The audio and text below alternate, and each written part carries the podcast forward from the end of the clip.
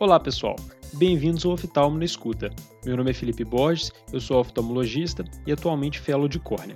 O objetivo desse canal é promover educação médica em oftalmologia e facilitar o estudo por meio desse prático recurso que é o podcast. Eu chamo a atenção que as informações aqui contidas não são direcionadas para pacientes e que uma avaliação médica é sempre indispensável. Nesse episódio, eu vou falar sobre as ceratites bacterianas. Esse é um assunto muito importante para o oftalmologista, porque, diferentemente das distrofias que nós falamos nos episódios anteriores, as ceratites bacterianas são relativamente frequentes e, além disso, elas podem ter um grave impacto visual. Então, se você se depara com uma ceratite no atendimento de urgência ou no seu consultório, qual microorganismo vem primeiro na sua cabeça? A epidemiologia das ceratites varia conforme a região. O que a gente encontra no CBO e que reflete a literatura nacional e, portanto, se aproxima da nossa realidade é que a causa mais frequente de ceratites infecciosas são as bactérias. E entre as bactérias, as mais frequentes são os estafilococos e os streptococcus. Se a gente for considerar a literatura internacional, temos que lembrar também das pseudomonas. Então, pensou em ceratite bacteriana, pensou em estafilococcus, streptococcus e pseudomonas. É importante a gente saber que não há sinais e sintomas específicos que sejam patognomônicos para o diagnóstico específico de ceratites bacterianas, mas existem características que fornecem dicas quanto ao agente específico. E por que é importante sabermos reconhecermos essas características? Primeiro, porque a sensibilidade das culturas não é 100% e o resultado pode demorar.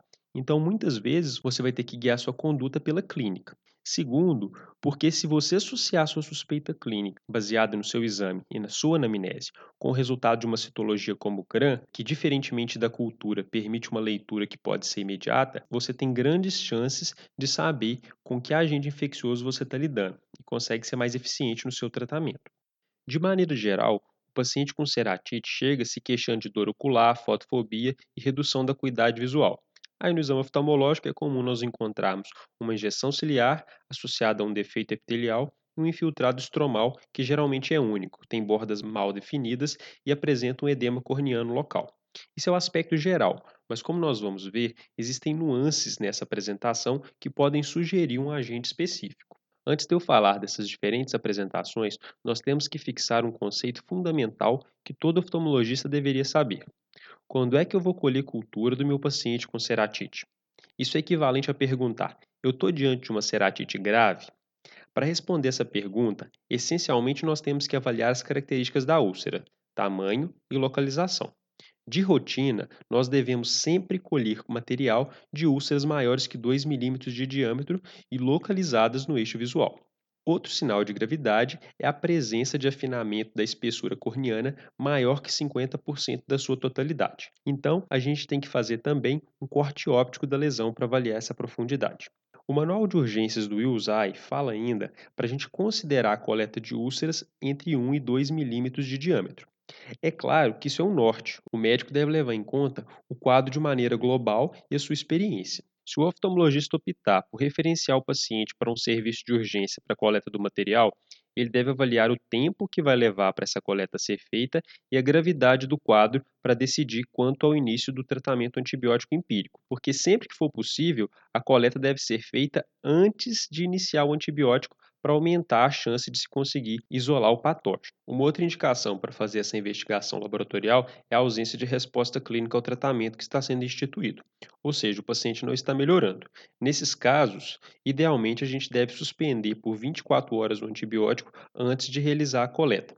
Essa suspensão também vale para os casos que tiveram uma primeira cultura inconclusiva, que vai ser necessário uma nova coleta. Eu digo idealmente porque casos que estão muito graves, com risco de perfuração, o jeito é fazer essa coleta sem suspender o antibiótico mesmo. Sobre os meios de cultura e a citologia, de maneira geral, a gente vai utilizar os meios e as colorações que estão disponíveis, mas pensando somente em bactérias, o GRAM para a citologia e o agar-sangue como meio de cultura são os mais importantes, mas eu não vou entrar hoje em detalhes sobre investigação laboratorial. Ok, então vamos para as particularidades de cada ceratite. Para a prova e para sua prática, a principal dica que vai direcionar o diagnóstico específico são as circunstâncias em que a ceratite ocorre.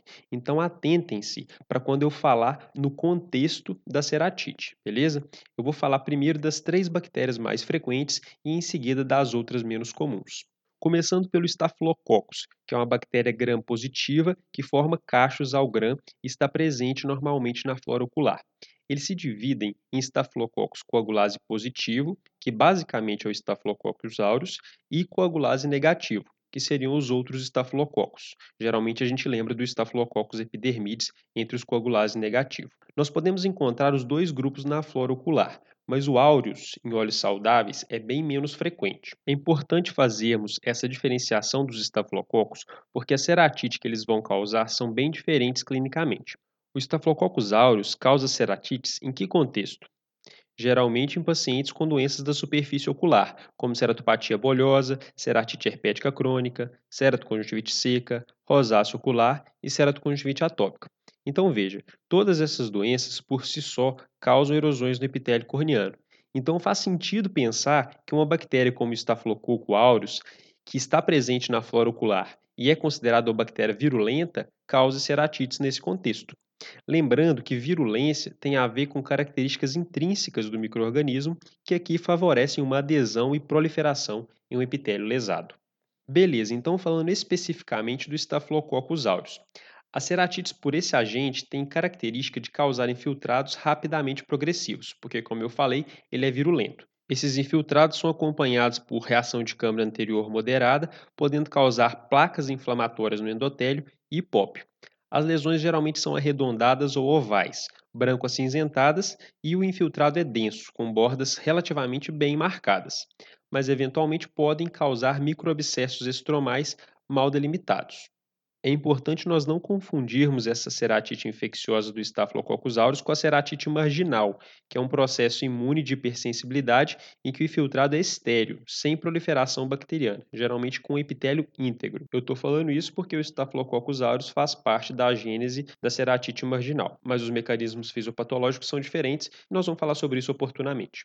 A manifestação da ceratite por Staphylococcus coagulase negativo, ou seja, pelo não aureus, é diferente. Essas bactérias causam infecções oportunistas, porque elas não são virulentas, e isso em córneas previamente doentes. O infiltrado geralmente tem progressão lenta e é superficial. Além disso, tem córnea clara ao redor mas menos frequentemente podem ocorrer úlceras graves com infiltrados densos na falta de tratamento também. O segundo agente infeccioso mais prevalente e que causa ceratites graves é o Streptococcus pneumoniae, ou pneumococo, que é outro gram positivo. O contexto em que ele ocorre, principalmente, é após traumas corneanos, além disso em pacientes com dacrocistite ou blebite, que é a infecção da bolsa de Treck. Então, como não é uma bactéria da flora ocular, faz sentido pensarmos em uma procedência externa como origem da infecção, né? Ele causa ceratites que tendem a ser também agudas, purulentas e rapidamente progressivas, com formação de abscesso estromal profundo. Costuma haver reação de câmara anterior importante,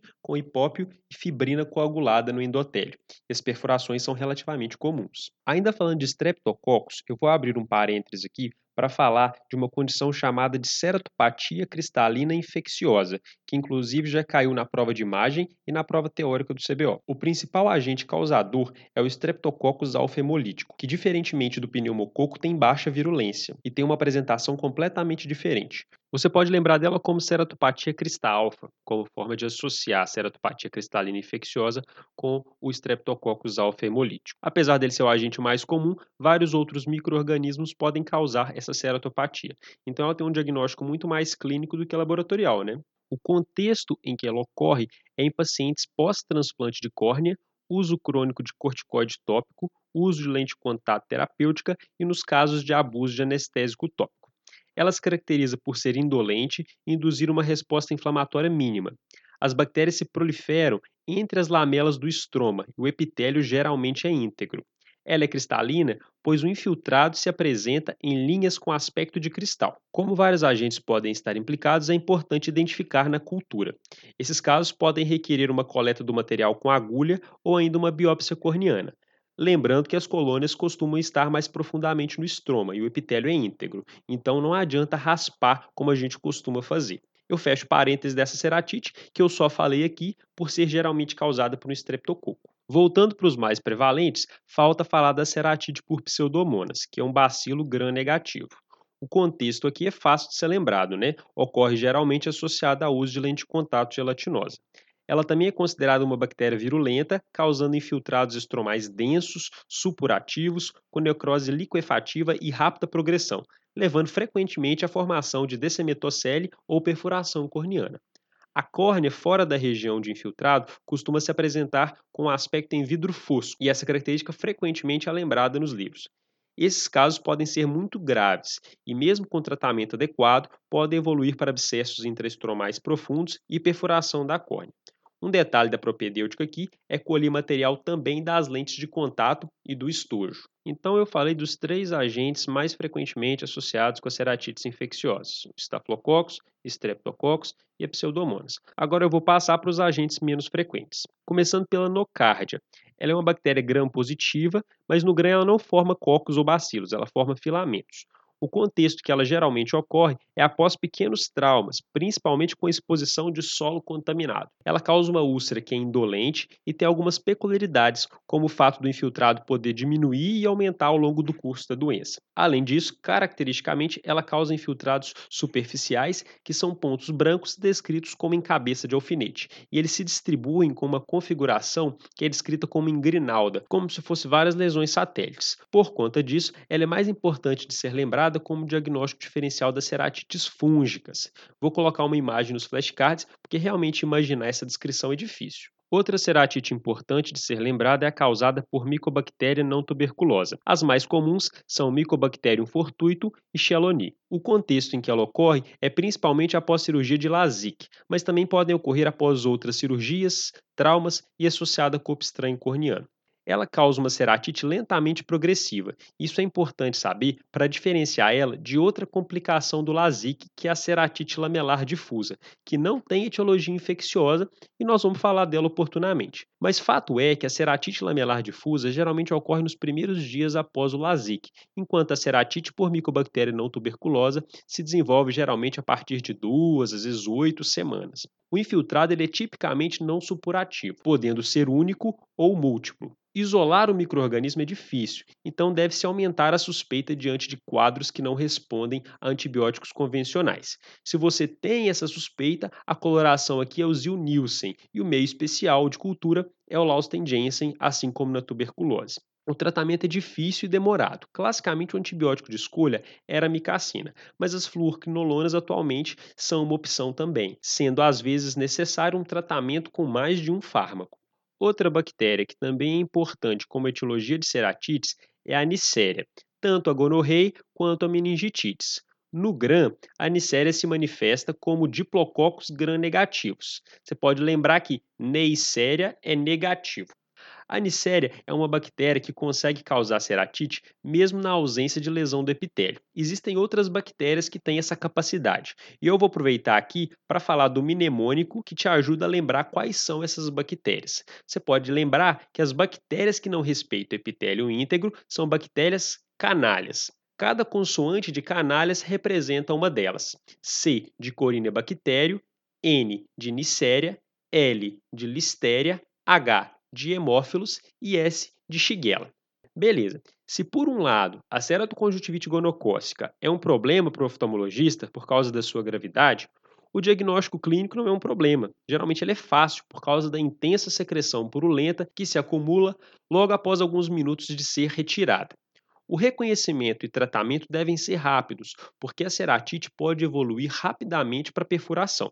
Os gonococos crescem preferencialmente no agar-chocolate, então você pode lembrar como gonochoco. Além disso, temos que recordar que esses casos têm indicação de tratamento sistêmico. O antibiótico de escolha é a ceftriaxona e ela deve ser administrada de maneira intravenosa. De acordo com o CBO, o tempo de tratamento são três dias. Então, isso era o que eu queria falar sobre as particularidades de cada uma das ceratites. Agora, nós vamos falar um pouquinho sobre tratamento. A gente sabe que o tratamento ele deve ser iniciado assim que possível com um antibiótico tópico de amplo espectro.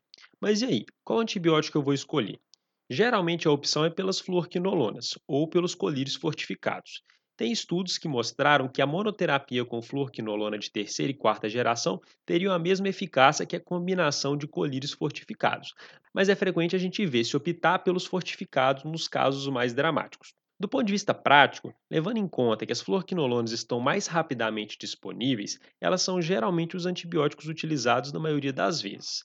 A gente tem que lembrar que as fluoroquinolonas de quarta geração, como o gadfloxacino e especialmente o moxifloxacino, têm melhor cobertura para gram positivo quando comparados ao ciprofloxacino. Então isso deve ser levado em conta na hora da escolha. Quando se associam fortificados, geralmente a opção é pela cefazolina ou vancomicina para cobrir os gram-positivos, sendo que a vancomicina cobre os estafilococcus aureus tipo Marsa. E para os gram-negativos, utiliza-se a gentamicina, ceftazidima ou tobramicina fortificados. Quanto ao regime de tratamento, costuma-se fazer um ataque de uma gota a cada 5 minutos por 15 minutos, depois uma gota de uma em uma hora, inclusive durante o período noturno. Não esquecendo de alertar o paciente que ele tem que acordar de madrugada para instilar o colírio. A redução da frequência do antibiótico vai depender da resposta clínica, mas geralmente ele é mantido de 1 em 1 hora nas primeiras 24 a 72 horas, pelo menos. Depois, vai titulando a redução. De maneira geral, o paciente deve ser avaliado diariamente com a medida do defeito epitelial nos maiores eixos. Se o paciente estiver em piora ou você não estiver observando melhora, a gente tem que lembrar que antes de pensar em modificação do tratamento, nós temos que ter em mente que a avaliação da resposta ela é melhor feita após 48 horas do início dos colírios. E a gente tem que confirmar se o tratamento está sendo feito de maneira adequada conforme a orientação. Os sinais que vão sugerir resposta é a melhora da dor, a redução da secreção e dos sinais flogísticos, a redução da densidade do infiltrado e a melhor delimitação desse infiltrado. Além disso, a reptilização do defeito é sinal de resposta terapêutica. O tratamento pode ser modificado posteriormente conforme o resultado da cultura e o perfil de resistência do antibiograma, mas a gente tem que lembrar que a resposta clínica é soberana. Eu comentei antes que os casos com resposta insatisfatória podem requerer nova cultura. Além disso, uma outra opção para os casos refratários que mantêm suspeita de etiologia infecciosa apesar de culturas negativas é a biópsia da córnea, que deve ser feita na transição da córnea sadia para a córnea afetada. Um último detalhe do tratamento que eu queria comentar é quanto à associação de corticoide tópico, pensando em reduzir a cicatriz e o comprometimento visual. De maneira geral, você só deveria lançar mão do corticoide se tiver conseguido isolar o agente infeccioso e, mesmo assim, após dois a três dias de melhora progressiva com o antibiótico. Mas existem vários riscos associados e não tem evidência conclusiva para dizer que isso vai fazer diferença a longo prazo.